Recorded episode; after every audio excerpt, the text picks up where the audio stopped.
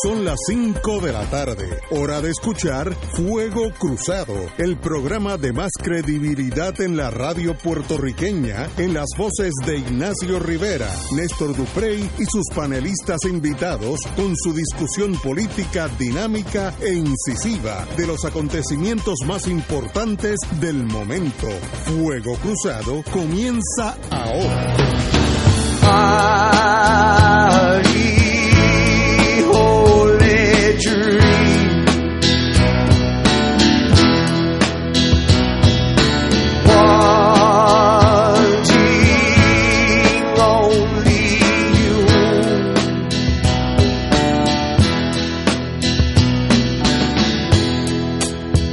And she comes, and I run just like the wind.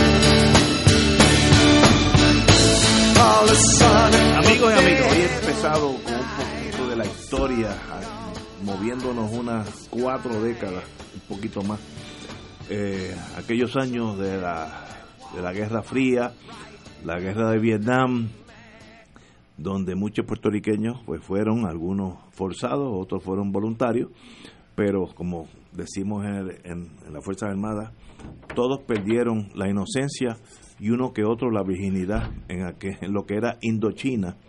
Y la música esa me recuerda a eso, así que a los muchachos que estuvieron por allá por Indochina, eh, asustados mayormente, empezando, no hay héroes en la guerra, eh, quiero decir que pues Neil Diamond es un eco de esa época, buena o mala, eh, tiene música preciosa escrita por él mismo.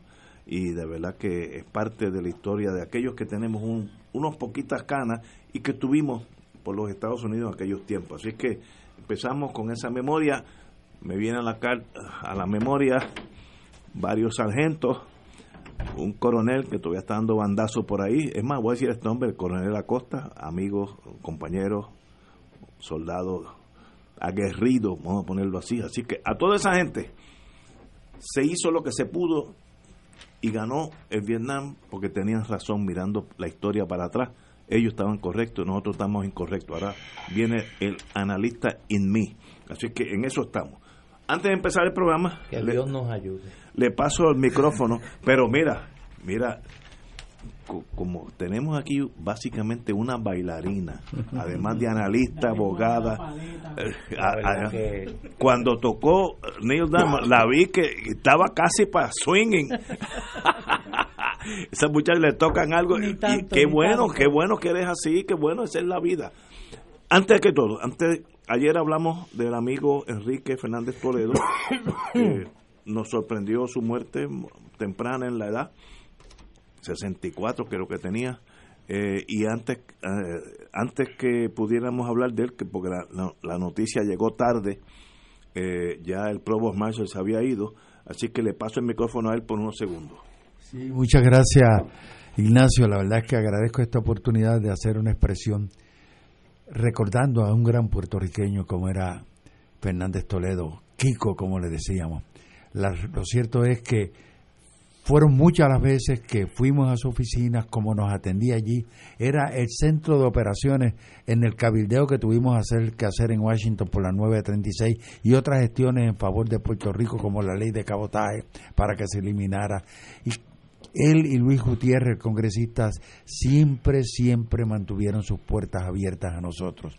Pero más que nada, en ese tiempo desarrollamos una amistad extraordinaria que se extendió hasta ayer. Ayer yo lo llamé sin saber que había muerto. Wow. Y hoy pues eh, no podía dejar de expresar mi gran satisfacción por haber conocido un ser humano como Kiko y expresarle a toda su familia, Mayra, su esposa, sus hijos, es mis condolencias y el, lo que el, el dolor que, que, en este momento siento por su partida. Que en paz descanse Enrique Fernández. Déjame decir Toledo. que yo me enteré del fallecimiento de Kiko cuando lo dijo Néstor y me quedé fría. Yo venía conduciendo el, el vehículo y me quedé perpleja. Yo no esperaba esa noticia eh, y me dejó, de verdad, me dejó este atónita. Yo lamento mucho, yo lamento en mi alma la partida de Kiko porque sé cuán valioso era en la, desde la diáspora donde llevaba, no vida. sé, más de la mitad de su vida, me imagino. Eh, y hoy escuché a, a, este joven Federico de Jesús hablar, ¿verdad?, sobre, sobre cuán sentida está eh, esa comunidad de la diáspora en Washington, D.C. por la per, pa, partida de una persona tan y tan y tan valiosa, con la que confieso que, que, que dejé, dejé muchas cosas por hacer este y, y, sobre todo me dolió porque eh, yo quiero entrañablemente a su hermana Liani eh, que fue mi compañera en el MUS por mucho tiempo eh, con quien trabajé y conozco el valor que tiene Liani y sé lo mucho que su familia está sufriendo con esta pérdida así que desde aquí mi abrazo para todos ellos y la para la familia de, de to, el resto de la familia de, de Kiko también pues señores que en paz descanse Enrique Fernández Toledo, nuestro amigo y buen puertorriqueño. Eh, señores, tenemos que empezar con, con el mundo de, no, de, nosotros. Hoy yo, por esas cosas de mi personalidad, en inglés sería warped, que es como eh, marchitada. Eh, hoy yo, desde que me levanté, oí la palabra vulnerables 27 veces. 27 veces hoy, hoy. Miren, 27 veces vulnerable es una forma fina de decir la gente pobre, de no, no chocar con esa realidad. Los vulnerables son los de abajo, los pobres, díganlo, los pobres, los necesitados. Vulnerables como, como pasarle en, un, en, una, en una mesa de billar, ponerle un, una cubierta de seda. Mire, sigue siendo una mesa de billar, y 27 veces hoy está de moda los vulnerables. Los vulnerables son los pobres, que somos casi todos nosotros en Puerto Rico. Digámoslo así, en Puerto Rico hay mucha gente pobre, mucha gente necesitada, mucha gente que necesita educación, servicios médicos. No son vulnerables, son pobres. La palabra de moda es vulnerable porque suena acceptable, uh, aceptable en la sociedad, porque así nadie se asusta y, y, llegamos a la conclusión que somos pobres. Pues sí, somos pobres, señores. No solamente somos pobres, nos estamos emproveciendo cada día que pasa, desgraciadamente. ¿Qué solución hay? Estoy seguro que habrá, habrá solución, eh, pero a la larga, a la larga, este, eh, saldremos de esta encrucijada pero no escondamos la pobreza, no se puede esconder la pobreza.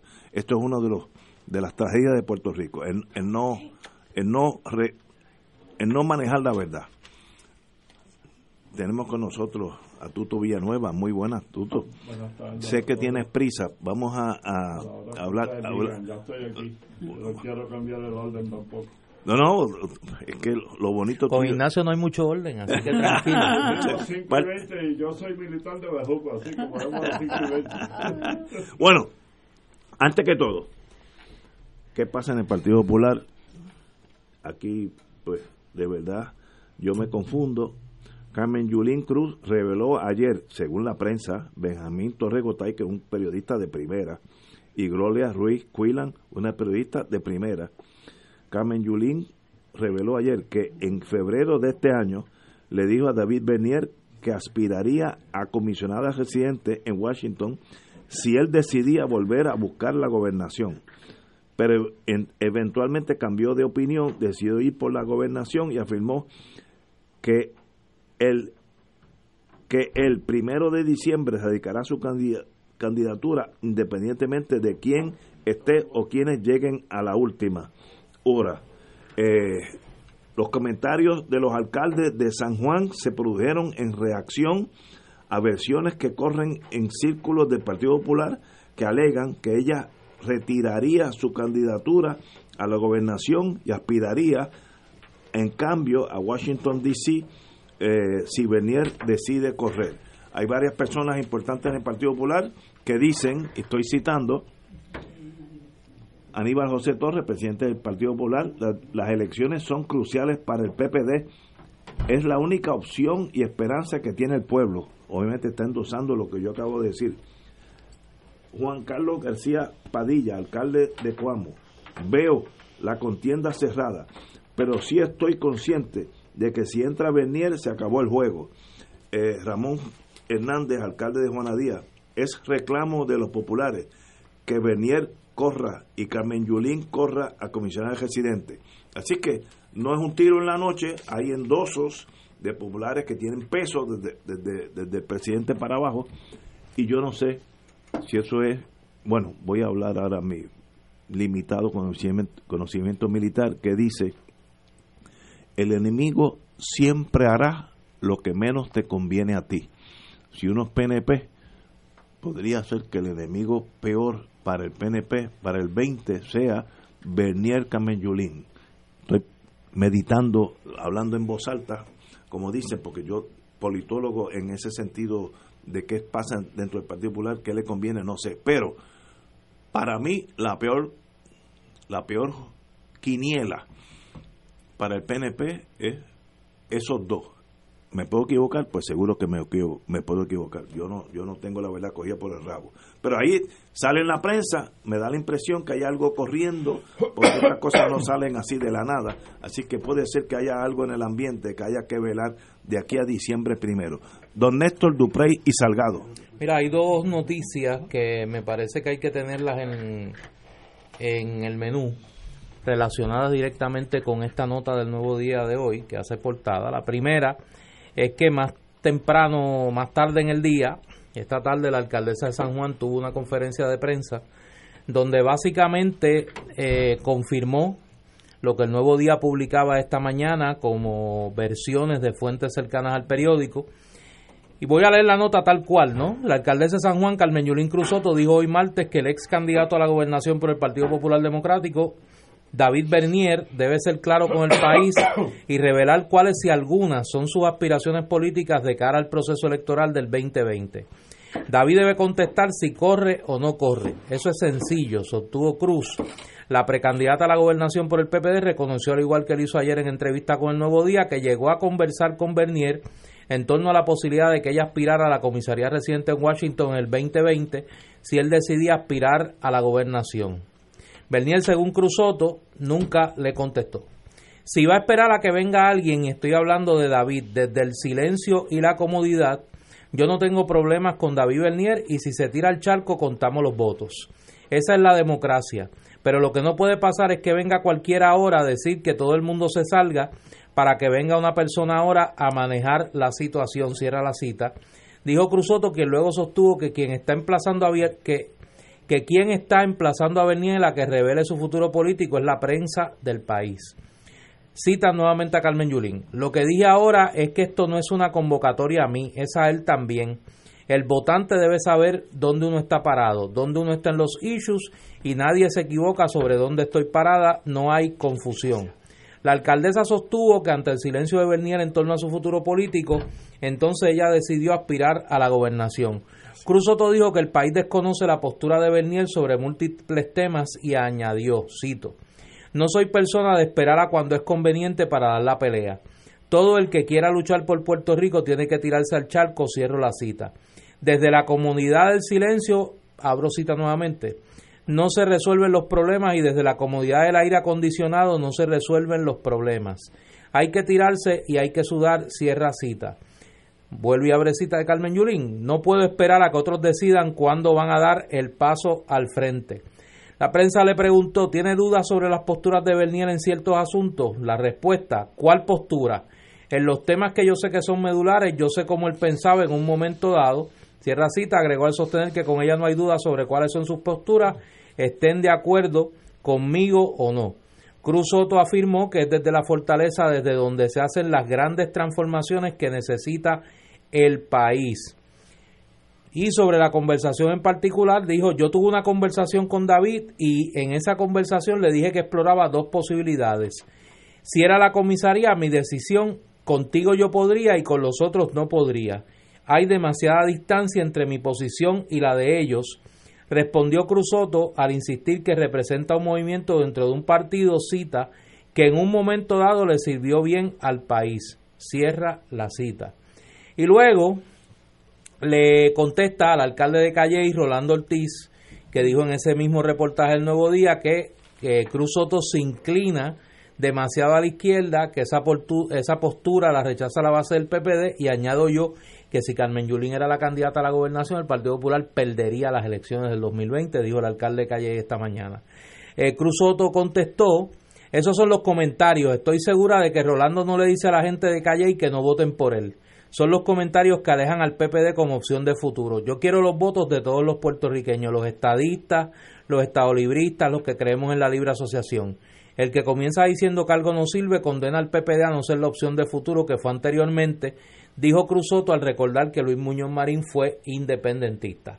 La segunda noticia que creo que hay que colocar en el tintero a la hora de analizar esto es eh, la alerta que publican eh, varios medios en el aire nosotros, entrando apenas nosotros al aire, de que el ex secretario de Recreación y Deporte, Ramón Horta, se declarará culpable en el caso federal en su contra de fraude. Eh, a través de su abogado, Francisco Rebollo Casalduc, Horta Rodríguez solicitó que la vista en calendario fuera cambiada a una de cambio de declaración. El comienzo del juicio contra el ex secretario de Deporte estaba pautado para iniciar el 17 de octubre del 2019. Eh, y recordemos que de los siete coacusados en este caso, que incluye a Miguel Horta, entre otros, eh, Miguel Sosa, perdón, Horta es el único que no se había declarado culpable. Así que al declararse culpable eh, Ramón Horta, en la, mañana a las 10 de la mañana, pues no habría juicio, porque todos se han declarado culpables y me imagino que lo que queda es usted, que es el abogado aquí federal, lo que queda es la vista de sentencia. En dos o tres meses. Me parecía, creo que es pertinente tener eso en la olla eh, antes de que entremos al análisis. Obviamente yo quiero escuchar a Marilu y después que escuche a Marilu, pues yo diré algo sobre esto. ¿Sobre cuál de las dos cosas? sobre todas las que tú quieras hablar. Primero, que quedó impresionada. Ella todavía está estoqueada con, Neil Diamond. Ahí se quedó ella. Se quedó en Neil Diamond. No, es que él habló, él habló de dos... de, dos bueno, no, pero es lo mismo. O sea, traje lo de Horta porque no se le, no se le escape a nadie. que Ramón Horta es una persona muy cercana a David Bernier y se había mencionado que uno de los impedimentos que podría tener Bernier a la hora de tomar una decisión es eh, la cercanía de este juicio y las repercusiones que pudiera tener a la imagen de Bernier. Vamos a una pausa, regresamos con la compañera. Fuego Cruzado está contigo en todo Puerto Rico.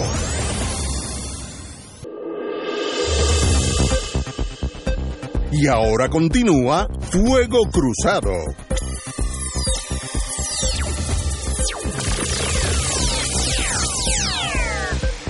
Regresamos, empezamos el programa hoy hablando de la noticia de Benjamín Torres Gotay y Gloria Ruiz Cuilan, gente seria en el, Nuevo Día, donde ponen a Carmen Yulín con una posibilidad de entrar en un ticket, sería en Estados Unidos, en, una, en una quiniela de Bernier Gobernador, Carmen Yulín, Washington.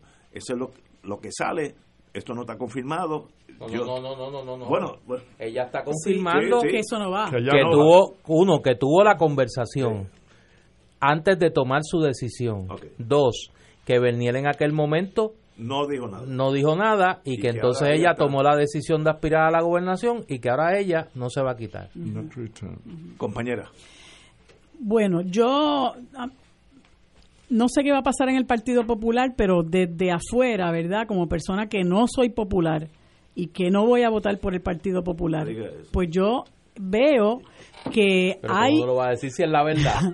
hay eh, un afán enorme de esta cúpula conservadora del Partido Popular de sacar del medio a Yulín. Y yo eh, aplaudo la expresión que ella hizo eh, en el sentido de que el Partido Popular no le pide a ninguno de los candidatos varones que piensen hacerse un lado para abrirle espacio a alguien que ellos consideran que es una candidatura más conveniente. Yo aplaudo esa expresión de parte de ella, porque eso para empezar es una movida de, la, de la macharranería de ese partido. Porque eso no se lo piden a Zaragoza, no se lo piden a Batia, no se lo piden a Prats, no se lo piden a... Se me queda uno al, que, al que se me quedó.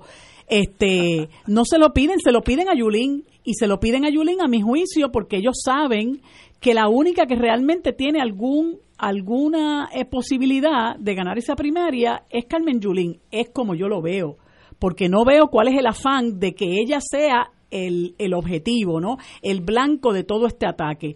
Eh, y que ellos se tomen la, la, tengan la prerrogativa de decirle a Yulín, cuando ya hace seis meses que ella hizo el anuncio de que iba a correr como candidata a la gobernación, decirle, tú estás mejor en la comisaría residente. A mí me parece que eso es hasta ofensivo, porque ella tomó una decisión, la gente sabe cómo piensa Yulín, habrá en algunas cosas habrá algunas cosas en las que ella pueda reconsiderar y pueda verdad cambiar su opinión pero este tipo de decisión es una decisión bien pensada. Eso no es una decisión para dentro de seis meses quitarse cediendo a la presión de la macharranería de la cúpula del Partido Popular, que simple y sencillamente no la quieren a ella eh, eh, dirigiendo el, el, PPD.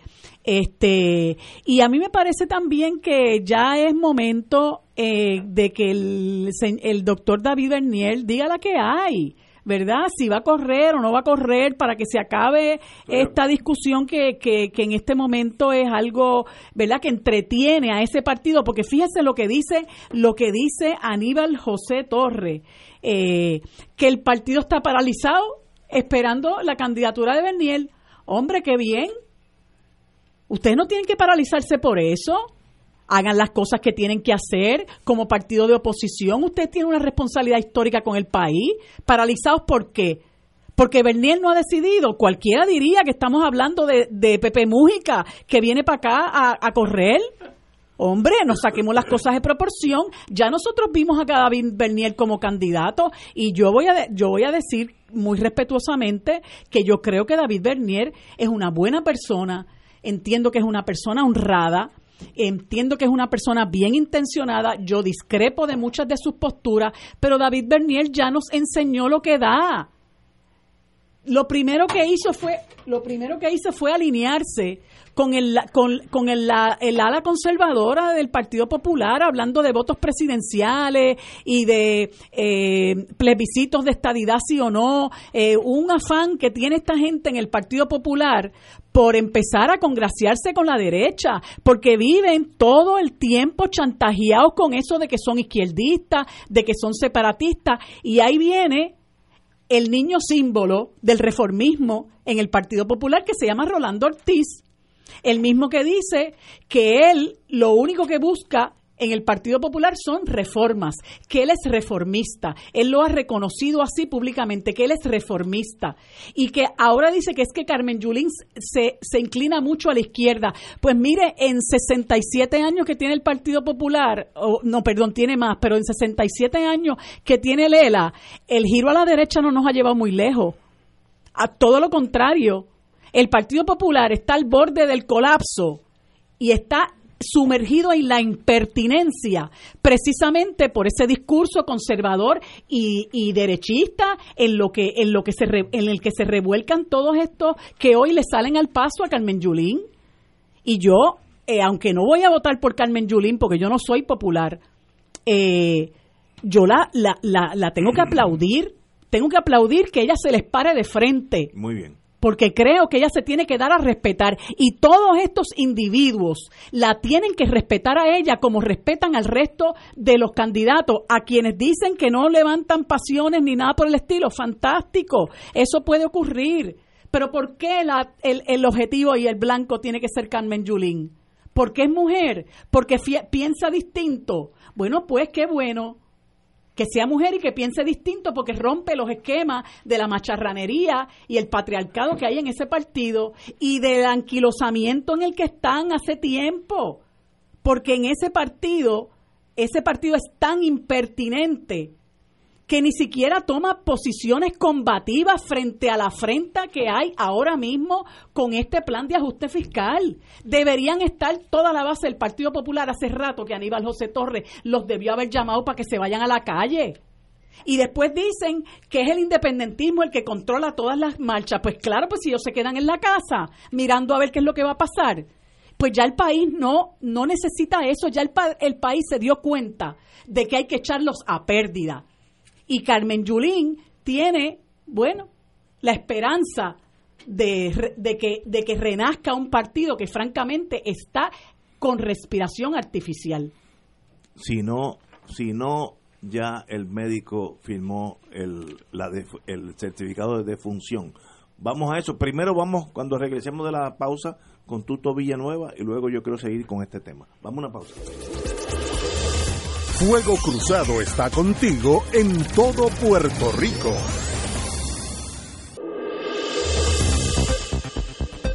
Y ahora continúa Fuego Cruzado.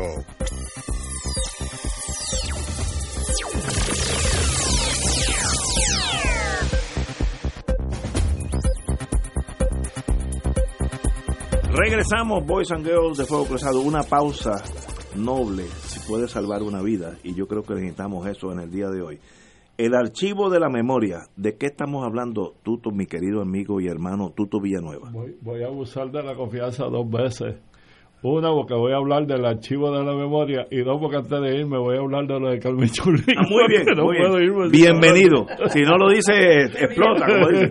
Muy bien. Vamos eh, a lo más importante. Acabo de eh, sacar de imprenta un libro que se llama El Archivo de la Memoria. ¿Qué es eso? Que tiene tres capítulos el primer capítulo consta de unas conferencias que yo di fuera de Puerto Rico sobre diversos temas, fundamentalmente sobre derechos humanos, sobre descolonización y sobre la campaña por escarcelación de los prisioneros políticos.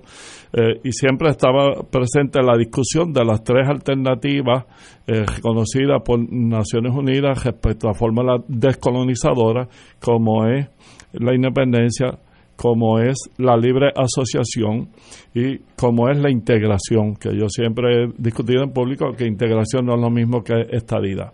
Y 36 escritos que se han publicado en 80 grados, el Pojantillano, en El Día, incluyendo dos artículos que me censuraron, uno que tenía que ver con la reforma laboral, que yo llamé la deforma laboral, y otro que tenía que ver con la posibilidad de un golpe de Estado a Venezuela, que yo llamé la herejía.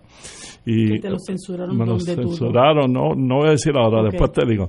Pero, eh, pero los, pero los incluí en el libro eh, y y entonces están invitados al Colegio de Abogados y de Abogados de Puerto Rico el jueves a las 7 pm. Es pasado, pasado mañana a las jueves. Así es, lo va a presentar el compañero Kevin Rivera, que es el que preside la Comisión de Pena de Muerte a nivel internacional, y la compañera Mari Carmen Ferrer que es la que dirige la Comisión de Abogados Creativos. De hecho, lo vamos a presentar en Ponce en el Candil. Lo vamos a presentar en la librería Laberinto en el Viejo San Juan, lo vamos a presentar en Casa Ulanga en Arecibo, lo vamos a presentar en Isabela, que es mi pueblo, el 26, y probablemente en Mayagüez y en, y en Aguadilla eh, en este mismo mes, porque hemos hecho una ronda bien intensa pero, de Pero la presentación primaria es este jueves. En mi casa, el Colegio de Abogados y Abogados de Puerto Rico, este jueves a las 7 pm. A las 7. Lo que quería decir antes de irme es que, yo tengo muy buenos amigos en el Partido Popular, como tengo muy buenos amigos en el PNP, y hemos hablado muchísimo sobre Carmen Yulín, y yo he dicho consistentemente que ese miedo que le tiene el Partido Popular a Carmen Yulín, porque es independentista, no porque sea de izquierda, todo ese cuento de que es socialista, chavista, comunista, fidelista, pues todos ellos saben que es una patraña, porque en el San Juan, que es el municipio que administra Carmen Yulín, la empresa privada está por todas partes y los municipios tienen capacidad para, para expropiar y ella no ha expropiado nada y ella estimula a la empresa privada Ella cree en la justicia social, ella cree en que se ayude a las comunidades marginadas, ella cree en que se protege el ambiente, ella cree en que se resuelva el problema colonial de Puerto Rico, pero eso no es ser ni socialista ni marxista, porque de esos mismos temas hablan muchos PNP y los PNP hablan de que tienen eh, una orientación anticolonial también. Así que eh, coinciden en que el problema de las relaciones jurídico-políticas eh, entre Puerto Rico y Estados Unidos hay que resolverlo, pero a veces hay fantasmas que nos persiguen en la historia y no nos zafamos de esos fantasmas. Y uno de esos fantasmas es el antiindependentismo que sembró Luis Muñoz Marín en el Partido Popular. Muy correcto. Muñoz Marín, en los últimos días de su vida, cuando le pintaron el retrato, admitió en una entrevista que publicó Carmen Dolores Hernández en el Nuevo Día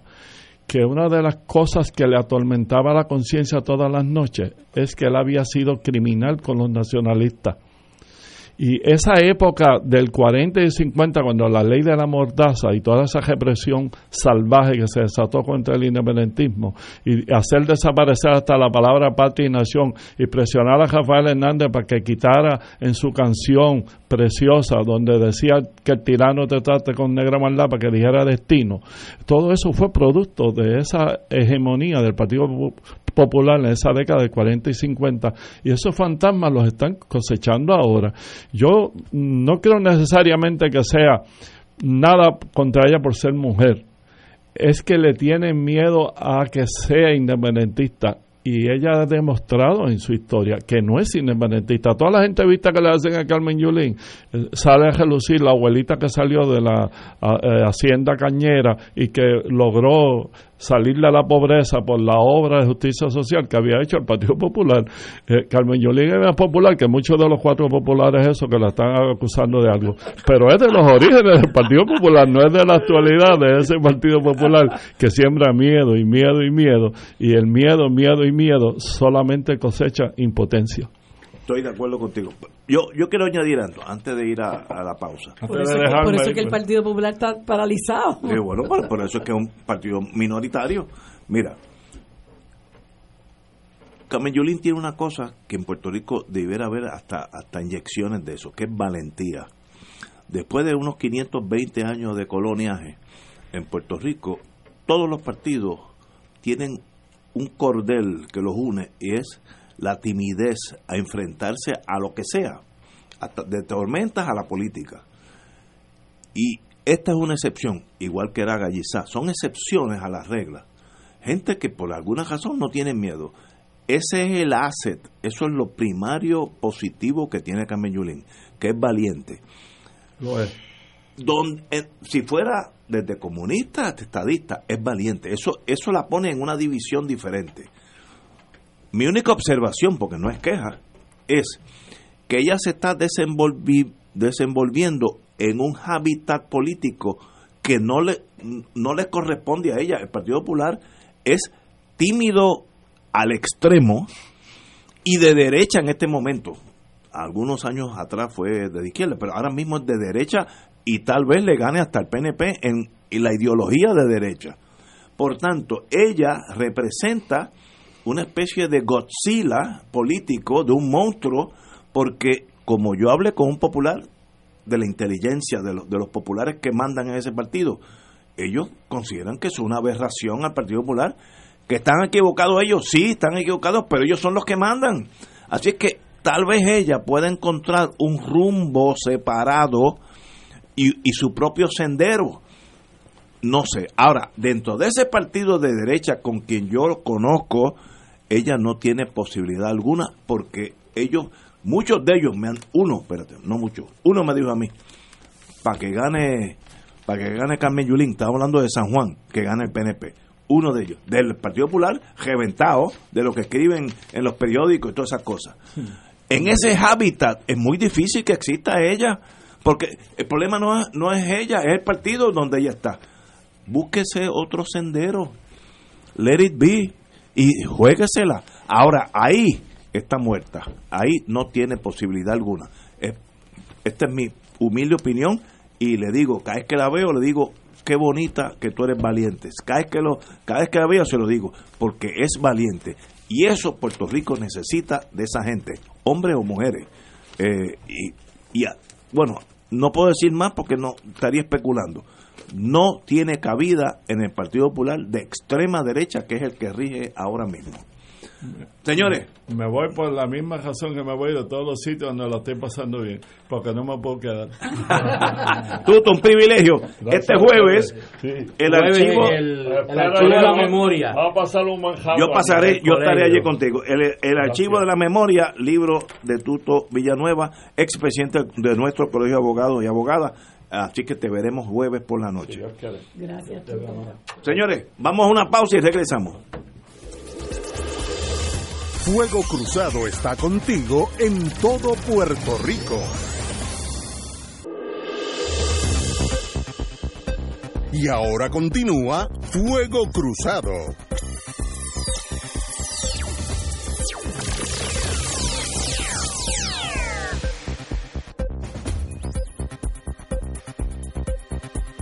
Compañero don Néstor Duprey Salgado, lo dejamos último porque su opinión es muy válida. Diga usted sobre el tema que empezamos el programa. Está, no, pero yo no sé si es válida o no es válida. yo sé que es mi opinión. Yo siempre oigo a Néstor porque varias veces varias veces que me ha dicho cosas han pasado, así que yo, yo, lo velo, yo lo velo. Ese hombre es peligroso. No, mira, Analizando las cosas es excelente. Voy a tratar, eso es lo que quiero tratar de hacer. Voy a tratar de analizar esto lo más serenamente posible desapasionadamente por dos cosas. Número uno, que voy a hablar de dos personas que conozco muy bien, que son David y Carmen Yulín. Y de una institución a la que ya no pertenezco, pero que conozco bien, que es el Partido Popular. Tuviste muchos años. Y estuve muchos años allí y pues gracias a Dios porque la gente sabe que no soy un buscón y que las decisiones que tomo las tomo por convicciones ideológicas, pues gozo todavía. No, las cosas en este país hay que decirlas como son. Yo tengo muchos defectos, pero buscón no soy. Eh, y las decisiones que tomo, las tomo a base de mis convicciones ideológicas, de lo que creo que, que es correcto y no por otra consideración. Yo creo que no es una exageración decir que el Partido Popular está pasando por quizás su momento más difícil desde la división de 1968, con el agravante que en este momento las causas de su inanición electoral, no son tan fáciles de resolver como eran en el 68, que conjuntar los dos pedazos del Estado librismo se ganaba, como pasó cuatro años después, en 1972. Son causas más complejas y que tienen que ver con un deterioro evolutivo creciente de la colectividad.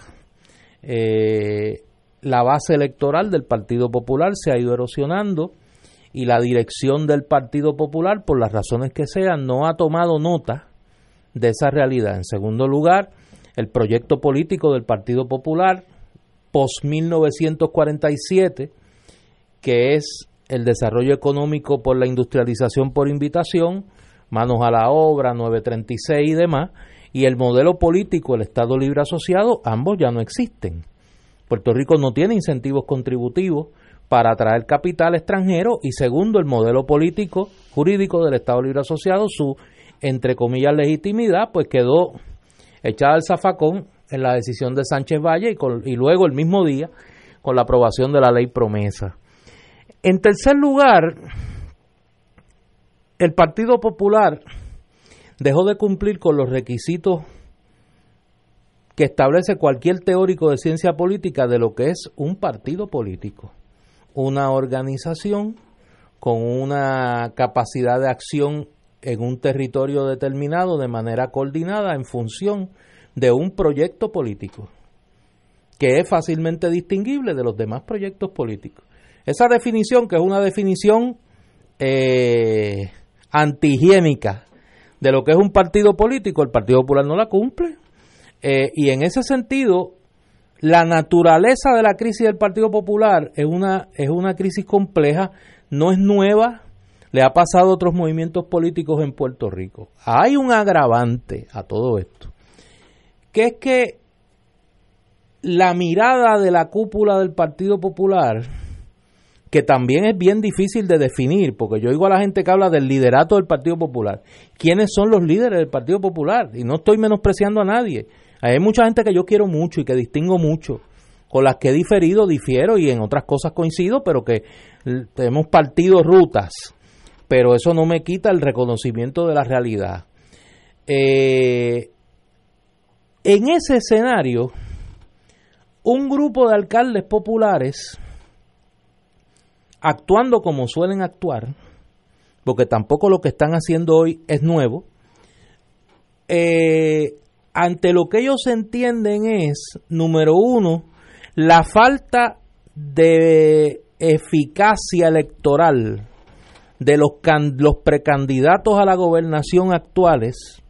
Segundo, la alergia ideológica que le tienen a Carmen Yulín, porque la ven y la oyen y ven y oyen al demonio, e ideológicamente hablando, los lleva a mirar en el banco de recursos del Partido Popular quién puede ser la figura que les, que, les ayude a, entre comillas, resolver esos dos problemas.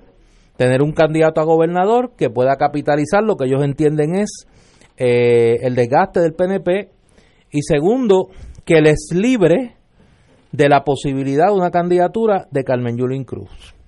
Eso es por un lado.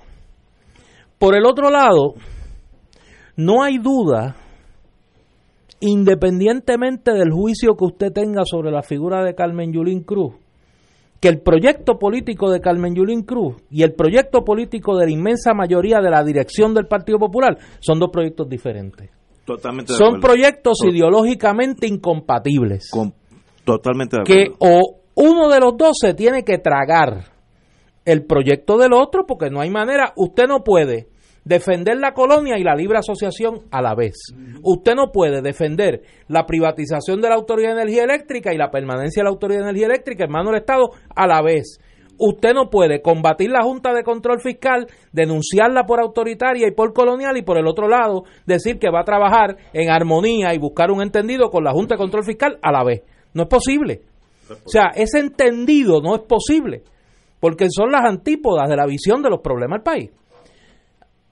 Dicho eso, entra la figura de David Bernier, que está lo más tranquilo allá en Cagua, sacando muelas, ha estado dos años tranquilo, no creo que haya estado enajenado de los problemas del país. Eh, no es un secreto para nadie que David Bernier es mi amigo y obviamente con mis amigos yo converso y he conversado varias veces con él. De hecho, lo comentamos aquí una vez que él estuvo, antes de tomar mi decisión de abandonar el Partido Popular y de ingresar al movimiento Victoria Ciudadana, lo hablé con él, porque creo que era una deferencia que debía tener y una conversación que quise tener con mi amigo. Yo creo que David tiene una decisión que tomar. A veces no se puede descuidar la patria grande por la patria pequeña. Y en el mundo político muchas veces se pierde de perspectiva eh, el rol que juega la familia en estos casos. Y a mí me parece que mi hermano David Bernier tiene una decisión muy difícil que tomar entre lo que son sus responsabilidades familiares y profesionales en este momento y lo que él pueda sentir que es un deber de conciencia de hacerse disponible al país y al Partido Popular en un momento dado. En el caso de Carmen Yulín Cruz, yo creo que hay un poco de sentido de que una potencial candidatura de David Bernier le quita un poco de aire o mucho aire a la candidatura de Carmen Yulín Cruz y que permite que en torno a esa candidatura hipotética de Bernier graviten sectores del Partido Popular que en este momento o están alineados con uno de los candidatos existentes o están sencillamente viendo las cosas pasar. Yo creo que todo eso tiene un problema. Todo eso tiene un problema. Usted puede serme el mejor chofer del mundo. Usted puede ser el mago del volante. Pero si el carro no sirve, no llega a ningún sitio. Y aquí el problema no es el chofer, el problema es el carro. El Partido Popular como instrumento que le sirvió bien a Puerto Rico en un momento dado ya perdió su utilidad. su proyecto político no existe. No ha sido capaz de rediseñar su proyecto político frente a las nuevas realidades demográficas y sociológicas del país. No ha podido presentarle al país una visión de futuro. Y no tiene un liderato, salvo contadas y honrosas excepciones, que le importe tan siquiera el rediseño de esa colectividad política, que yo creo que es la tragedia del Partido Popular. El Partido Popular tiene una base, y lo ha tenido históricamente, mucho más adelantada que su liderato, pero vive secuestrada en un liderato que sencillamente no le importa. Le importa quién va a ser el director regional del Fondo del Seguro del Estado. Le importa quién va a ser el director ejecutivo de la Autoridad de Energía Eléctrica. ¿Quién va a ser el director regional del Departamento de Educación en la región X. Pero ¿cuál es el proyecto de futuro del Partido Popular? El Partido Popular, para dar un ejemplo, no ha sacado un minuto para discutir las consecuencias de las elecciones del 2016 y el surgir de las candidaturas independientes. Y lo que eso le dice al Partido Popular. Y si lo han hecho nadie lo sabe. Si lo han hecho nadie lo sabe. Y esto no quiere decir que la gente, que el liderato del Partido Popular sean buenos, malos, morales, inmorales. No, es que sencillamente han demostrado una incapacidad de leer los grandes cambios que el país está sintiendo y produciendo y la necesidad que tiene el país de que un instrumento político canalice esas nuevas corrientes sociológicas del país. ¿Qué va a pasar? Yo no sé. Yo no soy futurólogo. Yo sí creo que el Partido Popular, lejos de resolver su crisis, su crisis se va a ahondar. Y se va a ahondar porque la conversación es sobre el chofer y no es sobre el vehículo. Y el problema, repito, no es el chofer, es el vehículo. Y mientras no atiendan eso, y yo creo que ya se les hizo tarde, por mejor chofer que tengan, el vehículo no va a llegar a donde lo quieren llevar. Estoy totalmente de acuerdo contigo. Ese análisis es muy correcto en torno al Partido Popular. Y repito, he tratado de ser. Sí, no, muy bien analizado. Todo el mundo sabe dónde yo estoy parado en la controversia muy bien, política. Pues, pero parece que todos, muchos que estamos afuera lo vemos, menos ellos mismos porque siguen repitiendo lo mismo y repitiendo lo mismo y, recurriendo a los mismas a los mismos argumentos asumiendo las mismas posiciones ya eh, viejas que, que conservadoras que no conducen a ningún lugar y y una persona que pudiera en alguna medida, ¿verdad?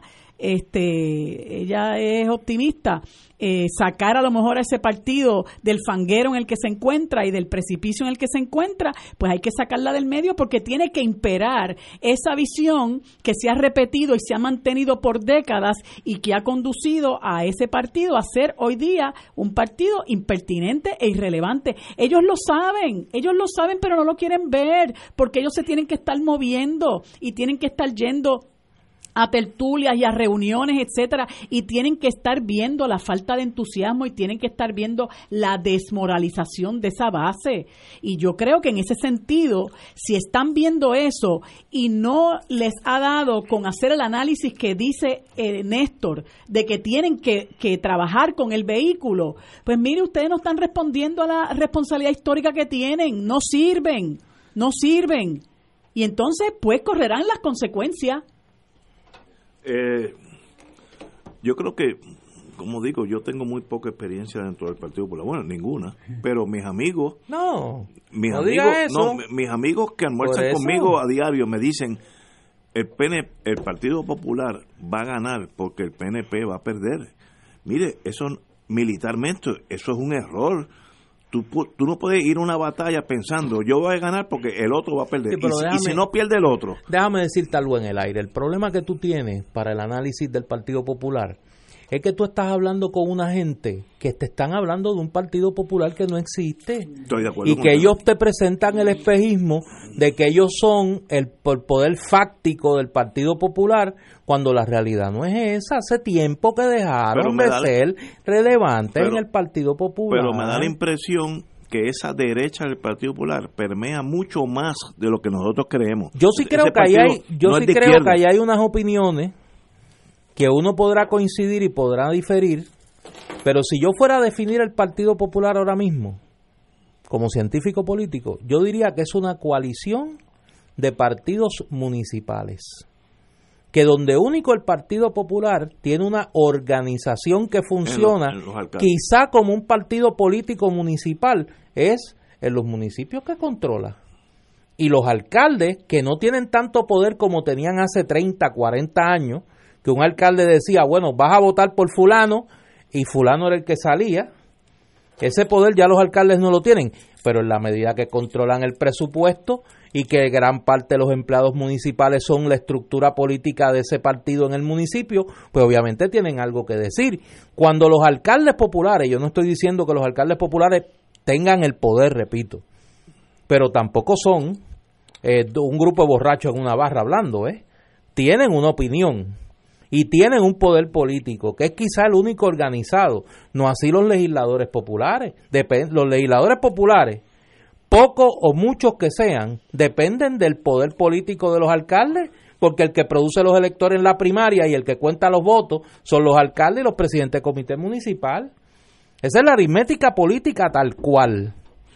Y obviamente tendrán algo que decir. Ah, que una candidatura contracorriente como la de Carmen Yulín, a pesar de todo, pueda imponer, puede imponerse a la maquinaria por pequeña por frágil, por, por, oxidada que esté del Partido Popular, va a depender de la capacidad que tenga Carmen Yulín de mover una gente que no están en el, en, en, la, en el cogollo, en el corazón del rollo del Partido Popular, que podrían estar en su periferia a participar en la primaria. El problema es que en una primaria de más de dos candidatos, que ese voto anti-Yulín o ese voto de derecha o ese voto conservador o ese voto... Mira que a Yulín le cae mal, porque tampoco aquí uno puede partir de la sofisticación total del electorado. Aquí hay una gente que no va a votar por Yulín porque a Yulín le cae mal, porque su estilo de liderato no le gusta, porque es mujer. Yo creo que ella el planteamiento que hace sobre el tema de género es correcto.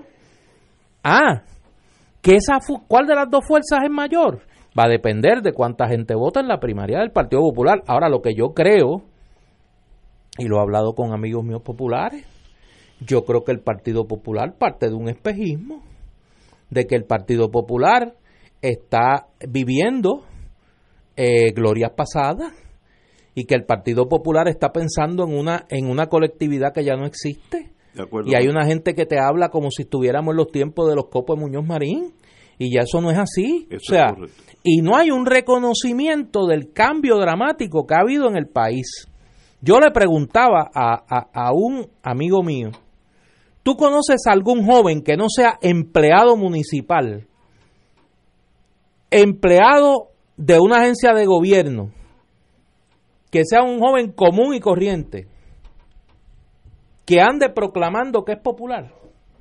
Muy poco. Por eso, muy poco, no es que no lo hay, muy poco. Muy poco, muy poco. Yo no estoy diciendo que son PNP, ni que son independentistas pero la identificación con el Partido Popular cada vez es, menor, porque es una base envejecida, una base que está muriendo literalmente y que no se ha preocupado por crecer en otros sectores poblacionales del país y que no tiene pertinencia para un sector cada vez más creciente del país. Como yo le digo a mis estudiantes de ciencias políticas, ¿cuántos de ustedes han visto un jíbaro? ¿Cuántos han visto un jíbaro?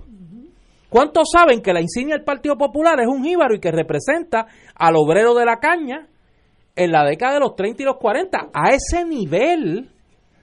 Pero digo, yo viví con David Bernier la experiencia de virar la pava. Imagínate si virarla fue un problema, cambiarla sería una herejía, le, le pegan fuego. Ahí en Puerto Tierra que planteé eh, quitar la pava. Pero es que esas son cosas que, que tienen que hablarse. ¿Cuán pertinente es la iconografía y el discurso de un partido político que apela a la ruralía en el Puerto Rico del siglo XXI? Una pregunta tan sencilla Yo estoy seguro que no se la han hecho en el liderato del Partido Popular porque están más preocupados de quién va a ser presidente de la Cámara y quién va a presidir la Comisión de Gobierno y quién va a dirigir el Fondo del Seguro del Estado. El patronazgo es más importante que el proyecto político y, ese, y eso es la sentencia de muerte de cualquier colectividad política. Lo vivió el Partido Liberal, lo vivió el Partido Socialista de Iglesias Pantín, lo vivió el Partido Estadista Republicano, que transmutaron unos y desaparecieron otros. Y si tú no te adaptas a los tiempos, políticamente hablando, te mueres. Estoy totalmente de acuerdo. Yo creo que el Partido Popular está a ley de una elección y lo mejor que le puede pasar a este país es que desaparezca y que el destino nos sonría por donde salga, o a la izquierda o a la derecha. Eso es lo que yo veo venir como, como una fuerza sea lo que el país quiera, el país tiene que decidir. Señores, tenemos que ir a una pausa, amigos. Son las seis y tres minutos. Fuego Cruzado está contigo en todo Puerto Rico.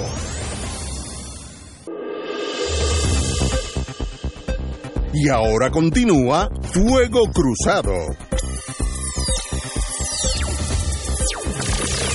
Amigos y amigas, hoy a las seis y seis minutos tenemos un privilegio de estar aquí. Todos los que estamos en Fuego Cruzado conocemos a doña Laura Candela, periodista de décadas. Senior, periodista senior.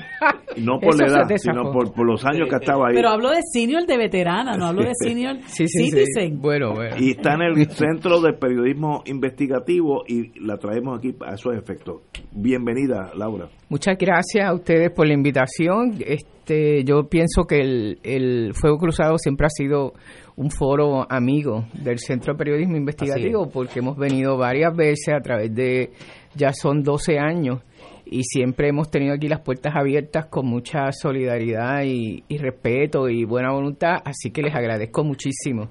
Porque el Centro de Investigativo, como ustedes saben, pues eh, se ha dedicado, nos hemos dedicado siempre a, fiscalizar, ¿verdad? A hacer este... Eh, Ustedes publicaron el chat completo. El chat completo. Y eso el país se lo tiene que agradecer por el resto de los siglos. Eso fue una cosa tan... de, esas cosas maravillosas que pasan, ¿verdad? E, ese, la historia que ellos hacen, eso lo trabajó este Carla y otros compañeros de la, de la redacción.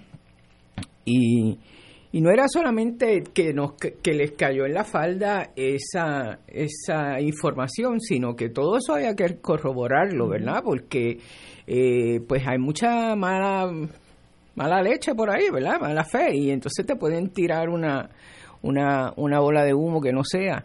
Y, pero bueno, allí eh, pues hay un grupo de periodistas bien buenos, jóvenes, de una rigurosidad y un compromiso. Yo me quedo boba, de verdad, porque este, aparte de que son buenos y saben, son eh, moralmente tan, aparte de sanos, pero son bien, bien rectos y tienen como ese compromiso con la verdad y con las cosas como son, bien, bien serias y bien serios son. Y entonces, pues todo eso del chat hubo que de madrugada, o sea, buscar y buscar y buscar y, reconfirmar y confirmarlo todo hasta que, bueno, pues se publicó porque había que publicarlo, ¿verdad? Este, y el cuento que han hecho ellos es que les habían prometido unas páginas.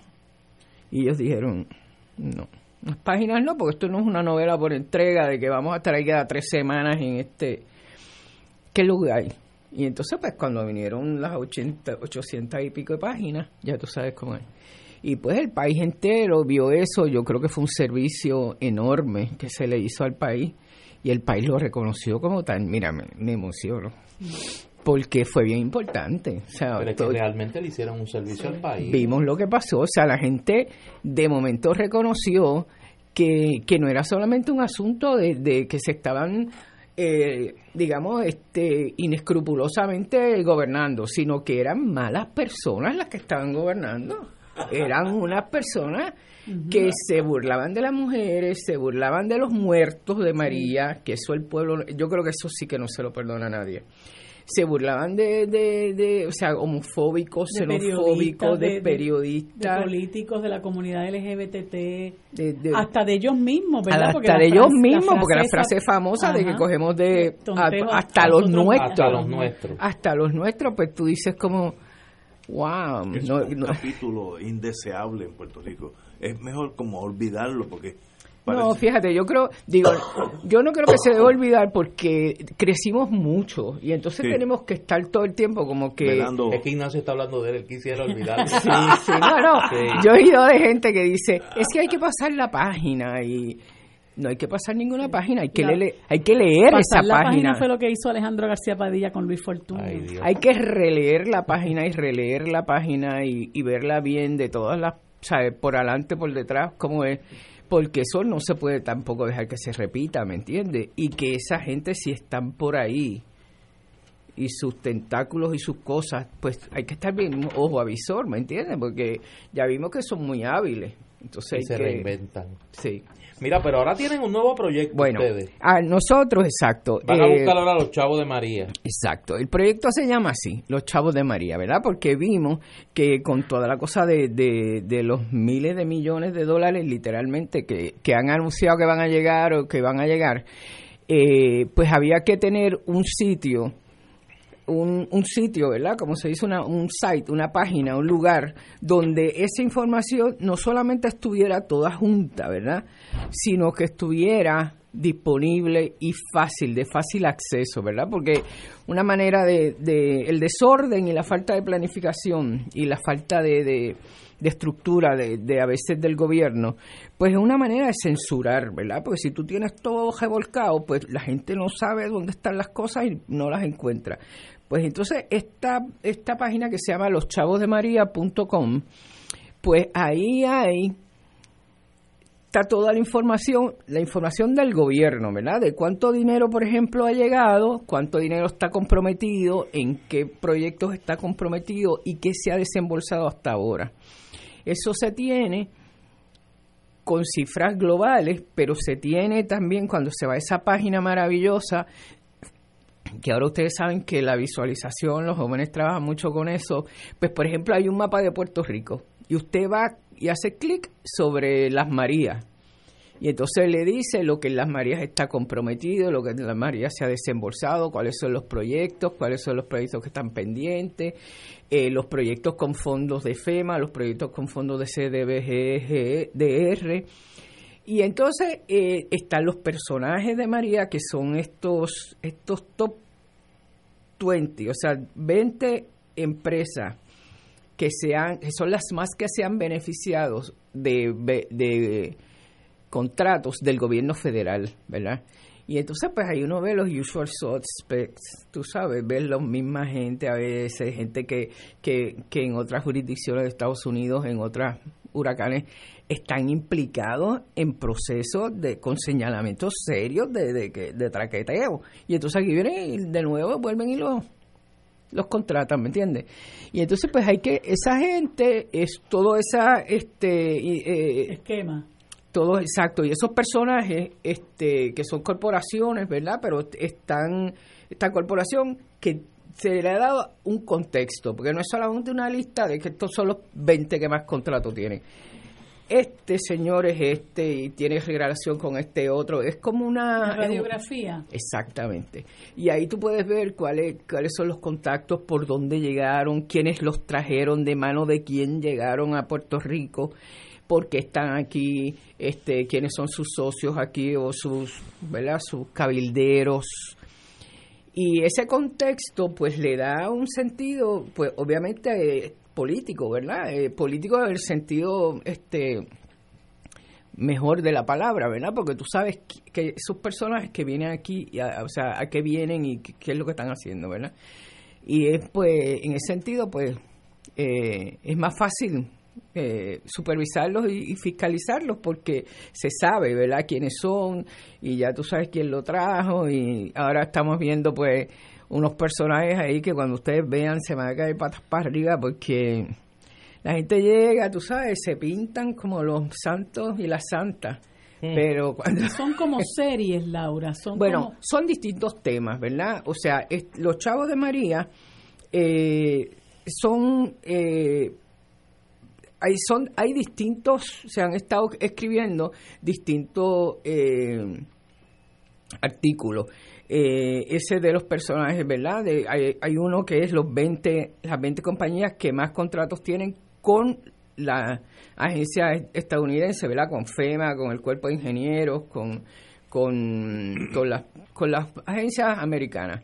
Pero también tenemos las 20 que entonces tienen mm, las que más contratos tienen con el gobierno de Puerto Rico, que ya esos son, que como ya ese dinero está llegando aquí, ya llevamos dos años, pues entonces ya se está repartiendo entre los, los puertorriqueños o, o, o empresas estadounidenses que se buscan socios puertorriqueños, ¿verdad? Para, para entrar.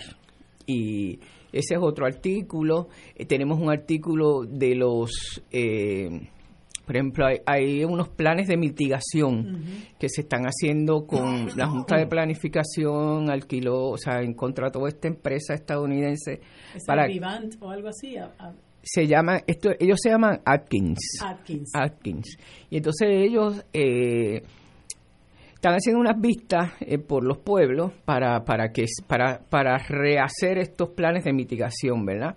Eh, pero eh, estamos viendo que, por ejemplo, el, eh, hay, hay elementos como los puentes, ¿verdad? Que hemos descubierto en, que no están incluidos en los problemas que, que está viendo el gobierno para el futuro mitigar los males, o sea, lo que pasó aquí con María, ¿verdad?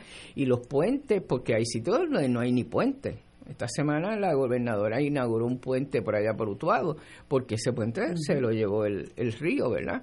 Y entonces con las lluvias de que hubo de, ¿cómo que se llamó el último? De, Karen. De, Karen, pues eso fue, o sea, como, como si no, ¿sabes? Como si no hubieran pasado dos años y no hubieran llegado aquí ya 42 mil millones de dólares. Y entonces, pues, eh, distintos eh, artículos eh, bueno, si van a la página, es importante, la página se llama los chavosdemaria.com, los chavosdemaria.com. Los chavosdemaria.com, todos juntitos. Y entonces para ahí uno encuentra eh, dónde están los fondos, de dónde vienen los fondos, es todo eso por fuentes eh, gubernamentales, ¿verdad? O sea, nosotros usamos eh, las cifras del gobierno, de la, de la, de la oficina de COR 3 y de otras oficinas gubernamentales, esa es nuestra fuente, ¿verdad? Eh, a veces esa información, pues obviamente hay, siempre hay que corroborarla, ¿verdad? A veces la usamos como no las dan, a veces se, se, se usa de otra manera porque se tú conectas, ¿verdad? Unas cosas con las otras, unos temas con los otros y, y, las, y las historias crecen.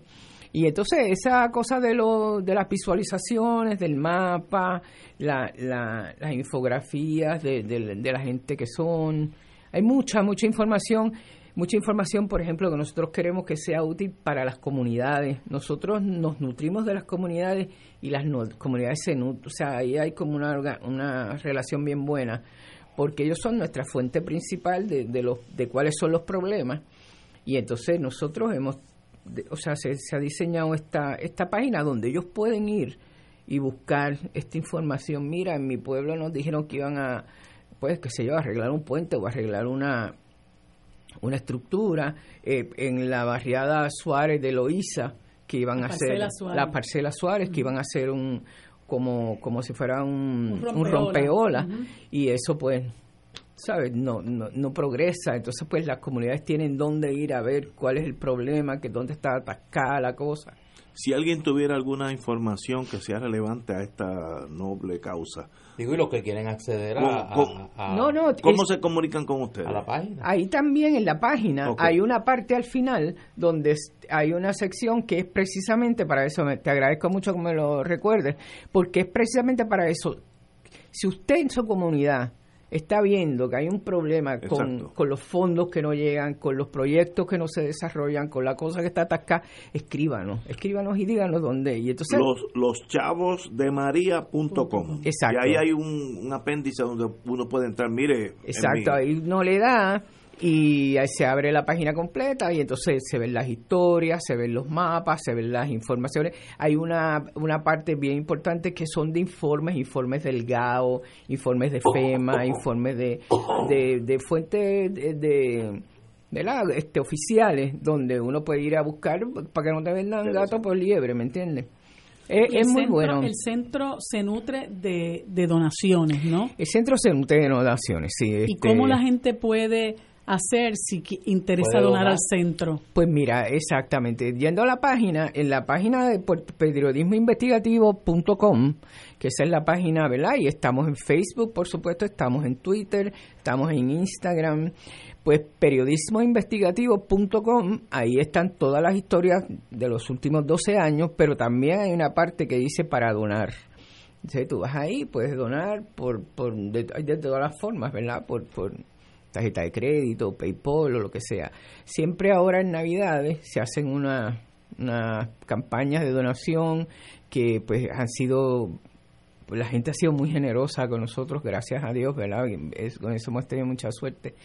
Eh, pero bueno, estamos, dependemos de eso. O sea, nosotros no tenemos anuncios, como ustedes saben, ni nada de eso. Dependemos de donaciones, donaciones pues de ahora pues de, de fundaciones estadounidenses, eh, de fundaciones internacionales. Ahora mismo Carla estaba en Carla y Omaya Sosa, Carla Minet y Omaya Sosa estuvieron en, en Edimburgo, en, en Alemania, recibiendo un premio de una organización internacional que le está dando al Centro por, por- por Periodismo, ¿verdad? Wow. Y entonces esas mismas organizaciones, pues, pues como que eh, abogan, ¿verdad? Para que otras organizaciones y fundaciones nos hagan donaciones. Vivimos de, de las donaciones. bueno. Le hacen ap- un gran trabajo al país. Qué bueno. Muchas gracias. sí, privilegio tenerte aquí, Laura. De sí. verdad Muchas que gracias por la invitación, de como- verdad que sí. Como ambos somos viejos sanjuanistas, pues te veo mucho, un privilegio. Antes teníamos un club que se llama Siglo XX. Ay, sí, pero no me diga de- nada, que estamos- son... Andamos. Estamos en la diáspora. En la Sí, diáspora. sí, Bueno, sí. pues la página es loschavosdemaria.com, Los chavos de María.com. proyecto investigativo del Centro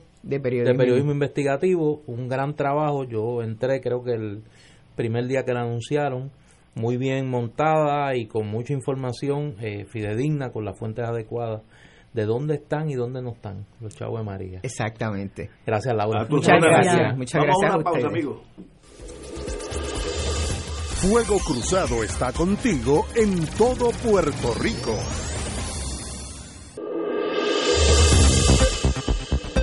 Y ahora continúa Fuego Cruzado.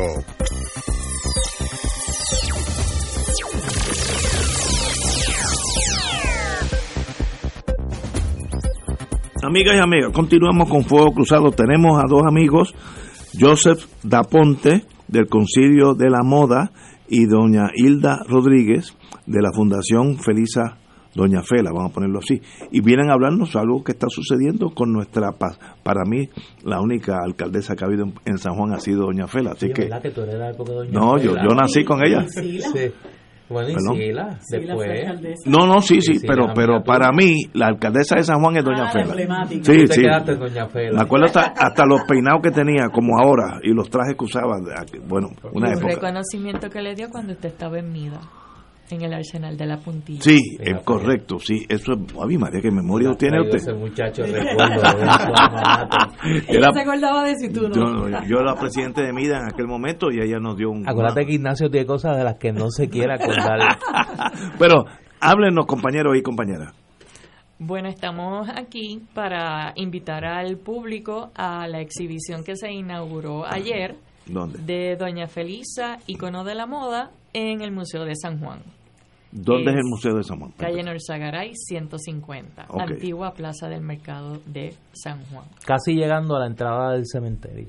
Exacto, y antes del convento. Y de antes los del convento de los dominicos, y antes de Vallajá. Así mismo. Uno sube por los Zagaray Uno sube por la Norzagaray y, y antes en de, de llegar al morro, ya Ah, mucho antes. Ya exacto. está. Después de la perla. Exacto. Después de la perla. Inmediatamente no, después de la perla. De la Yo, yo creo que una de las digo, a Doña Fela se le recuerda por muchas cosas, pero una de las de los recuerdos más eh, eh, precisos que tiene la gente era lo elegante que era Doña Fela. Era elegante. Era el tema de la moda, ¿no? Y qué, qué, y qué curioso que, que les ha que, que se les ha ocurrido esta muestra porque es una manera de acercar a Doña Fela a generaciones que no la conocieron. Háblanos un poco de ese proceso de, de- Ese proceso se da gracias a que Joseph decide hacer su tesis sobre Doña Felisa, pero en la moda. en la moda. En la moda.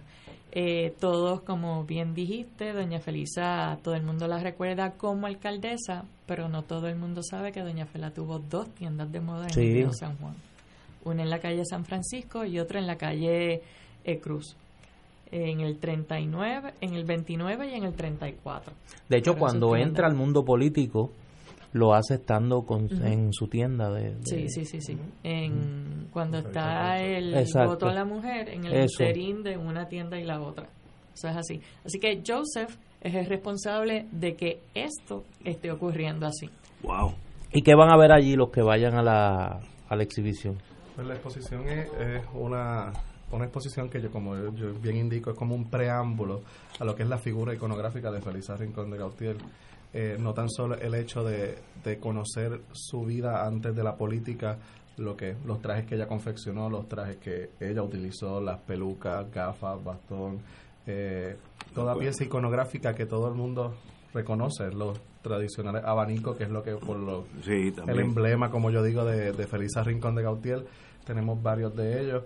O sea, eso fue un proceso de dos años entre restauración de vestidos y piezas, recopilación de, de obras de arte que también fueron eh, base para ambientizar la, la exposición. O sea, es una exposición que refleja lo que es la imagen iconográfica de Felisa Rincón de Gautier y cómo sirvió de inspiración para el arte y lo que es el mundo de la moda en Puerto Rico. ¿Qué horas tiene de visitas? El Museo de San Juan está abierto de lunes a sábado de 9 a 4 de la tarde. 12 a 1 tiene su almuerzo y los domingos de 12 a 5. Muy bien, así que básicamente siete días en semana. Sí. Lu- el, El domingo, lunes es el único, el único día, día que que no está estamos. el lunes está cerrado, muy Sí. bien. Y ¿Y comienza cuándo? Empezar hoy formalmente para el- Hoy. todo el público. Ok. inter- muy interesantísimo. Totalmente gratis para el público, que es la mejor parte. De verdad que uno veo, veo aquí las las fotos que me han traído de Doña Fela y me recuerda a mi niñez, porque ella trajo Nieve. nieve. Yo me metí, eh, Ay, eso sí. fue la, la barriga de un Constellation, que ya siempre me gusta la aviación, la barriga de un Constellation, y la barriga la trajeron al Parque Muñoz Rivera, y uno de los que se jondió, como dicen en el campo, adentro. Usted se tiró ahí. Y dije, soy estadista. Pero me acuerdo eso como si hubiera sido ayer. A doña- Allí están los videos de... Sí. ¿Ah, sí? videos, Me hay paramos. Ah, pues, me gustaría verlo, a ver si me Sí. veo, porque yo era de los más presentados. No. Otro de los que estuvo en esa actividad, perdona, fue el superintendente de la policía. Astor Calero. eh, no, pequeñito, Feliciano. Feliciano. Eh, Carlos, Carlos López Feliciano. Carlos Ah, López Feliciano. Él Carlos López de Feliciano. niños que Martorell, también Antonio estuvo Martorell allí. estuvo. Martorell, le agradecemos que fue el que realizó el cartel para la la exposición. Qué lindo. Y él también recordó ayer en la inauguración que él fue mensajero de Doña Felisa en el municipio. Y le realizó una, un trabajo en lápiz y está firmado como Antonio Martorell. A sus Jr. 14 años. A sus 14 Wow. años. Y por primera vez incluso el mismo Antonio Martorell lo vio después de... Qué interesante. todo- desde- lo hizo en el 54 y él no recordaba que... que, o sea, no pensaba que Feliz había guardado ese documento. Y es, es como él dice, mira, este muchacho se dio, mira lo que terminó siendo y es un dibujo a lápiz de Yo- Aprovechando que, que, que Hilda está aquí, las horas de visita del museo. En la Casa Museo Felisa Rincón está abierta de martes a viernes de 9 a 4, sábados de 10 a 3 y el último domingo de mes de 12 a 5 de la que es tarde. el domingo que abren todos los museos Exacto, que es el domingo de la Alianza de la Cultural. Alianza Cultural. Sí. Perfecto. Y hay fotos de esa época, me imagino. Sí. Sí, Sí, hay tiene una memorabilia con de- fotos de la nieve, Ah. como usted bien menso- mencionó. Ahí-. Están los Sí. reportajes del Puerto Rico Ilustrado del 29 y del 34 de Ah, cuando inauguraron las tiendas. Tiendas. Las tiendas. Wow. Las tiendas de Felisa Qué están allí, que allí se ven las modas que ella realizaba, que ella vendía. eh, están las piezas. Es una colección de 165 Está allí. artículos de la imagen iconográfica de Felisa Rincón de Gautier. Que quizá una de las figuras emblemáticas de esa época. Sí. de la modernización de Puerto Rico bajo el proyecto del Partido Popular y Luis Muñoz Marín. Eh, yo creo que es una oportunidad extraordinaria, particularmente eh, para las escuelas, de conocer a una figura que tenía múltiples facetas, eh, como, como, era, eh, como era Doña Fela. Yo me acuerdo cuando ella le dio por hacer el parking, que hoy se llama Doña Fela, Sí. que tuvo críticas porque la gente le hace muy difícil cambiar las cosas y, y eso era la- al final del tren o algo del tren. El solar originalmente iba a utilizarse para hacer el correo. Exactamente. Entonces fue una crítica y ella dijo, hay que hacer un... eh, pues, San Juan está cambiando. Y hoy, yo que parqueo allí, todos los días está lleno. Sí. La idea de ella fue visionaria Y- y hay Que más 40 nunca- años antes. Sí, y que nunca se le puso nombre, siempre se le llamó el parking de Doña Sí, Fela. porque ella lo hizo y fue más tarde en la administración de Héctor Luis que oficialmente se le puso el parking de. Doña Fela. Y para los que nos gusta el deporte, hay dos, eh, dos eh, emblemas del deporte en la ciudad capital que se le deben a, a la visión de Doña Fela, el Estadio Irán Bithorn y el Coliseo Roberto Clemente. Exacto. El Coliseo ¿Verdad fue una que idea que se concibe eh, bajo la administración de Felisa Rincón, que se inaugura Y eh, luego. Exacto, y para los fanáticos del béisbol, el primer juego en el Yankee Stadium que se le dedicó a una mujer fue a Doña, Fela. Fela. Wow. Y está la foto allí de Doña Felisa con. Casey Stengel. Es una de las fotos más chéveres que yo he visto, la foto de Doña Fela con Casey Stengel. Así que la cita Doña es Isla, a ver y Doña Joseph Isla. Daponte, un privilegio tenerlos aquí. Gracias. gracias por Me recordaron mis años de infancia y voy para allá, Claro voy para allá. Repitan los días, por favor, que va a estar la exhibición De- en el Museo de Va a estar San Juan. hasta el 30 de diciembre, de martes a domingo, y el que esté interesado en que un grupo visite se comunica con nosotros a la Fundación 723-1897 para coordinarlo. Privilegio tenerlos aquí, compañeros. Gracias a Un ambos. placer. Gracias a Gracias, ambos. gracias. Vamos, vamos a una pausa. Fuego Cruzado está contigo en todo Puerto Rico.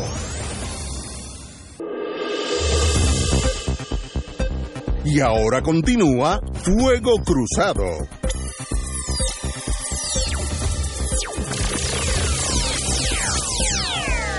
Compañera, usted tiene la Sí, palabra. quería eh, avisar que mañana ah, de 5 a 8 de la tarde eh, hay una vigilia, se llama Vigilia por nuestra escuela en la Fortaleza.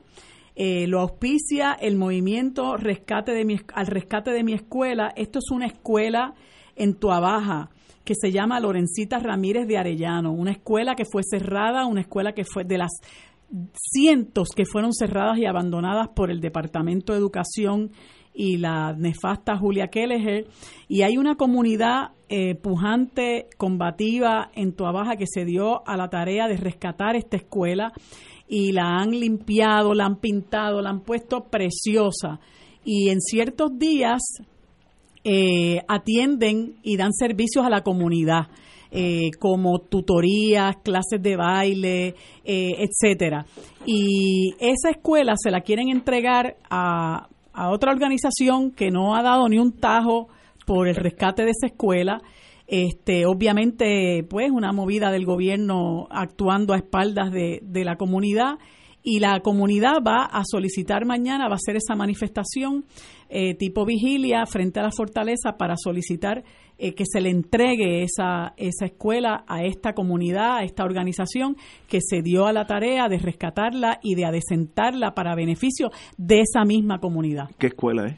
Lorencita Ramírez de Arellano de Tuabaja. Tuabaja, ok. Y entonces mañana tienen esa vigilia y, y esperamos, ¿verdad?, que el, que el pueblo eh, apoye este justo reclamo.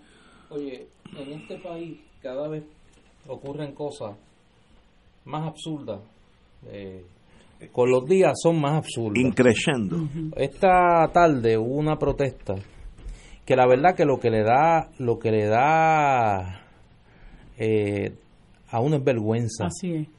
que es la protesta de los padres de los estudiantes de la Escuelas de las escuelas Montessori que fueron a Fortaleza, yo no sé por vez número cuánto, a protestar por el intento del Departamento de Educación de no cumplir con la ley que crea la Secretaría Auxiliar para las escuelas Montessori. Hay como una obsesión Comprensible. una obsesión de destruir uno de los modelos educativos más exitosos que tenemos en el país. Y uno no lo puede entender. No, no, no, no hay. Uno no lo puede entender. Es una vergüenza que los padres de estos niños y niñas se tengan que tirar a la calle a protestar, a exigir lo que corresponde. Crearon con mucho bombo y platillo Sí, esa secretaría auxiliar. pero es que como y creo que hay todo lo una de este gobierno- Una sola persona a cargo de atender, creo, me parece que son 58 escuelas, es una barbaridad.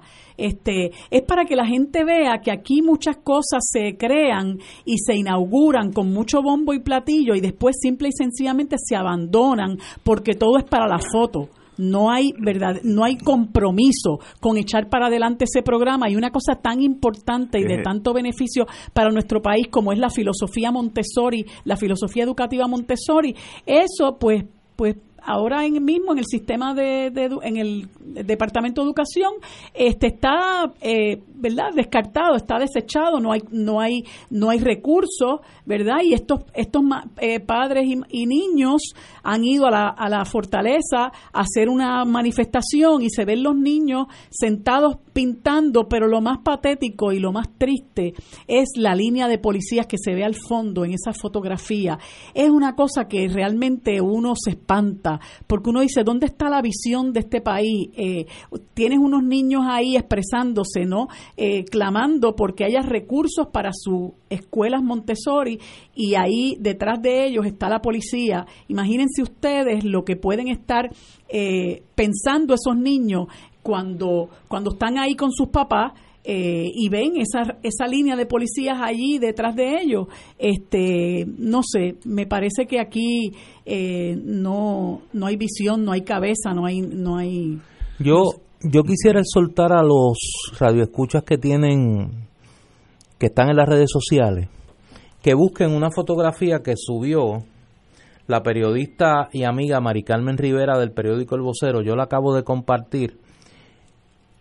Que cuando se escriban los libros de historia de cómo fue que nosotros como sociedad llegamos a este pantano del que parece que no podemos salir, esa foto debe estar.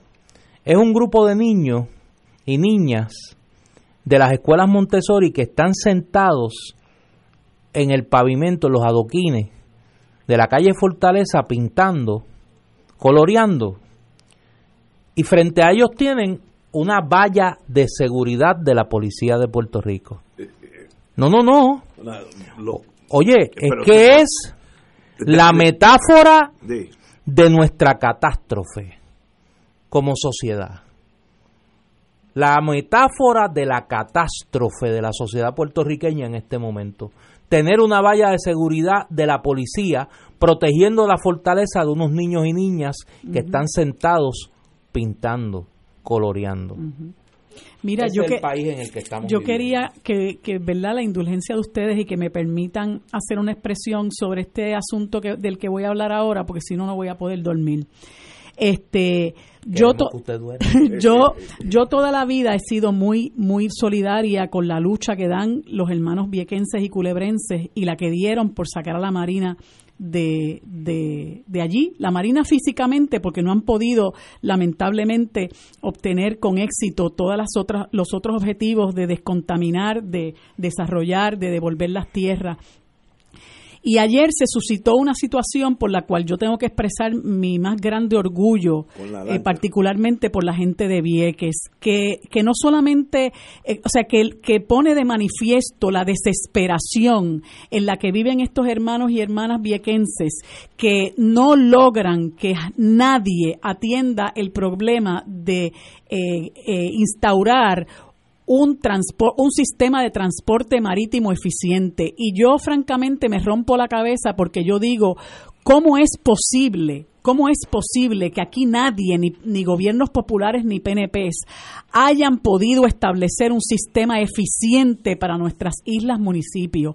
Pues estas personas, cansados ya de la desidia y la falta de respeto y la incompetencia de Mara Pérez, han puesto unos kayaks al frente de la lancha que la venía a recoger, la lancha que venía para Vieques en la que ella se montaría de vuelta e impidieron que ella pudiera salir de la isla nena.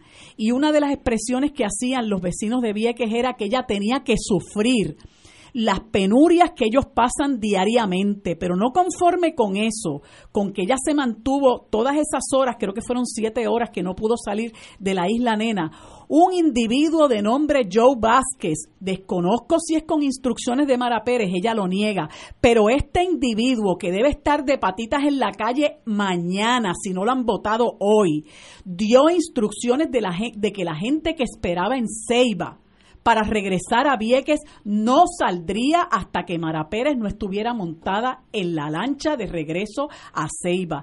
Y los entre los que estaban allí había personas ancianas, personas enfermas, padres y madres con niños entre ellos, el joven y su esposa que tuvieron la crisis con su bebé el día del huracán Karen, que tuvieron que sacar a su niño en un helicóptero de la Guardia Nacional para que pudiera llegar al Hospital Universitario de Carolina. Esa familia estaba allí esperando a regresar, venían de una cita médica con su bebé y el muchacho de apellido Ventura identifica a este Joe Vázquez, que repito, hay que votarlo. Ese individuo es un desalmado y ese individuo les dijo a ellos que no se montaban hasta que Mara Pérez no estuviera de vuelta en Ceiba. Este abuso se tiene que acabar y aquí nosotros vamos a tener que empezar de verdad el otoño de 2019 porque es demasiado el abuso. A mí no me queda tiempo para decir todas las causas por las que este país tiene que estar en la calle de vuelta. Pero lo que pasa en Vieques es inaceptable e insostenible y hay que seguir dándole duro al asunto porque Mara Pérez se tiene que ir. Independientemente de que haya quienes crean que con eso no se resuelve nada, mire, por algo se empieza, porque usted no tiene una persona ahí para que sea un incompetente que a fin de cuentas lo único que quiere es privatizar y ha, y ha confesado con la boca de comer que no sabe nada del transporte marítimo y que iba a buscar a alguien que la ayudara. Esta, la permanencia de esa señora en la ATM es una afrenta al pueblo viequense y al pueblo eh, culebrense y la falta de respeto de ese Joe Vázquez ayer debe ser castigada con el despido. La, tengo la noticia que saldrá en primera hora mañana. La directora ejecutiva de ATM, de las lanchas, la licenciada Mara Pérez lamentó los incidentes ocurridos anoche cuando manifestantes en kayaks y otros en las afueras del terminal de lancha de Vieques impidieron por largas horas por largas horas su salida de las instalaciones viquenses. A su vez, aseguró que la salida de las embarcaciones del terminal de Ceiba no fueron objeto de negociaciones por parte de la autoridad. Cito a la, licenciada Mara Pérez sobre el incidente que se suscitó anoche en el terminal Isabel II, me siento muy apenada de que haya ocurrido, ya que tanto los viequenses como los culebrenses saben de mi compromiso, interés y dedicación para atender a los reclamos y soluciones en, el, en la medida que nos sea posible para lograr el servicio de transporte marítimo que ellos se merecen. A su vez, la autoridad negó que en la negociación con los manifestantes para que se permitiera la salida de Pérez se pusiera de por medio la autorización de la autorización de que se zarpara del muelle de Ceiba de embarcación Cayo Blanco, la cual se encontraba desde las seis con pasajeros a bordo esperando instrucciones de la ATM para salir Babieque. Ahí nada más pues dicen que obviamente hubo algo ahí que trastocó esa salida. Cito, en ningún momento la salida de Ceiba fue objeto de negociaciones sujeto a la salida de la directora ejecutiva la garantía de nuestro de nosotros pedimos era que la embarcación pudiera atracar en el muelle de Vieques, donde en ese momento permanecía el bloqueo de los kayaks y personas en el agua. Bueno, siempre hay dos historias a todo. Ahora, lo que no es discutible es... ¿Cuál tú le crees? No, no, vamos, voy a analizar lo, lo que no se puede discutir. El servicio de Vieques y Culebra es pésimo. Eh, trajeron unas lanchas que alquilaron, sigue siendo pésimo. El terminal que se hizo en Ceiba lo hizo el gobierno pasado, mucho bombo, mucho platillo, no tiene estacionamiento, es un pantano, es una cosa espantosa. ¿Alguien puede lograr estructurar administrativamente el manejo de seis o ocho lanchas. No es, esto no es el Pentágono, seis o ocho lanchas y un terminal que la gente no tenga que embarrarse de lodo para llegar a, las lanchas. Señores, no entiendo, o es que tal vez esas islas no tienen prioridad para el gobierno central o para la TM, no sé, pero esto lleva fácilmente 40 años, este olvido de esas islas, y eso es culpa de nosotros, eso no es, no es culpa de nadie. Este gobierno que lleva dos, tres meses, voy a partir de la premisa, van a hacer todo lo posible, pues que lo hagan. Ahora, no puede terminar este cuatenio con las lanchas siendo un milagro cada vez que llega uno allí y una tardanza de cuatro o cinco horas es casi rutinaria, los, los, los que son viequenses me dicen. Así que no, eso no es admisible, no es permitido que el Estado permita eso. ¿Por qué, por ha sucedido hace 40 años? Pues miren, negligencia, olvido, desdén, no, no, no hay otra forma de, de analizar esto excepto que obviamente eso no tiene prioridad para Puerto Rico. Mejor es comprarle automóvil nuevo a, a, la gente por ahí, a los secretarios y los subsecretarios y los ayudantes de los subsecretarios, que arreglar esas lanchas. O tener a alguien allí que sepa de ese mundo. Eh, yo no sé si esta señora Amara Pérez. Pero no sabe pues si dijo que tenía que contratar a alguien. No, yo no sé. Para que la asesorara porque ella no sabía de ese mundo. Pues vamos a buscar a alguien, Mister alguien, yo lo contrato, y miro, corre las lanchas. Ahora, no es permisible el Estado, el affair, lancha, vieque, culebra, porque es pésimo, pésimo. Y a mí me dijo uno de los capitanes, ya se retiró, que la razón, la razón que no ha habido un fuego en alta mar de esas, de esas lanchas, porque se recalentaban, es porque las distancias eran cortas. Me dijo, me acuerdo cómo era, me lo dijo en inglés porque era norteamericano. Si usted sale de aquí hacia Caracas, hacia Venezuela, no va a llegar, porque los motores tienen fans, abanicos, que enfrían y tienen exhaust que sale. Si eso se daña, pues sigue como las distancias son chiquitas, un abandono total, total. Y eso me lo dijo un capitán. Eso sigue así, yo no sé. Pero señores, pónganle atención a, las lanchas de Vieques y Catán y, y, culebra. Esto no es gran cosa. Es una tragedia. Esto no es gran cosa. Digo que como, como tantas otras cosas se agrava por la incompetencia de los funcionarios del gobierno. Se agrava por eso. Y vamos a hacer algo, o esto es que de aquí a un año vamos a estar en la misma. Ese es el problema con los puertorriqueños, que uno, con el gobierno de los puertorriqueños, que uno se desanima. Llevamos 40 años hablando lo mismo. Alguien algún día va a hacer, buscarle la solución, la que sea, la que sea, lo que usted diga, hará que se solucione el problema nos quedamos. Mira, si esa, esa señora viene de la, de la Autoridad de Alianza Público-Privada y viene desde el principio con la encomienda de privatizar el servicio, ¿por qué? Porque no se les ocurre nada más, porque ellos viven para, para, para eh, hacerle, hacerle el caldo gordo a los intereses a los que representan, a todos esos que, que, financian campaña, nosotros tenemos después, cuando tengamos el poder, que devolverles el favor. Y entonces tú ves que aquel crea la compañía tal, la compañía más cual, la compañía tal y más cual. Ahora están hablando de las compañías de limpieza en las escuelas, los millones de pesos en compañías eh, de, de limpieza en las escuelas cuando hay empleados que pueden hacer ese trabajo y utilizan el dinero del pueblo para beneficiar al interés privado. ¿Por qué no se trata de bregar con una cooperativa? De la gente de Vieques y de la gente de Culebra. ¿Ah? Y entonces siempre tienen que dañar lo privado para justificarle al país que hay que privatizar. Miren lo que pasó.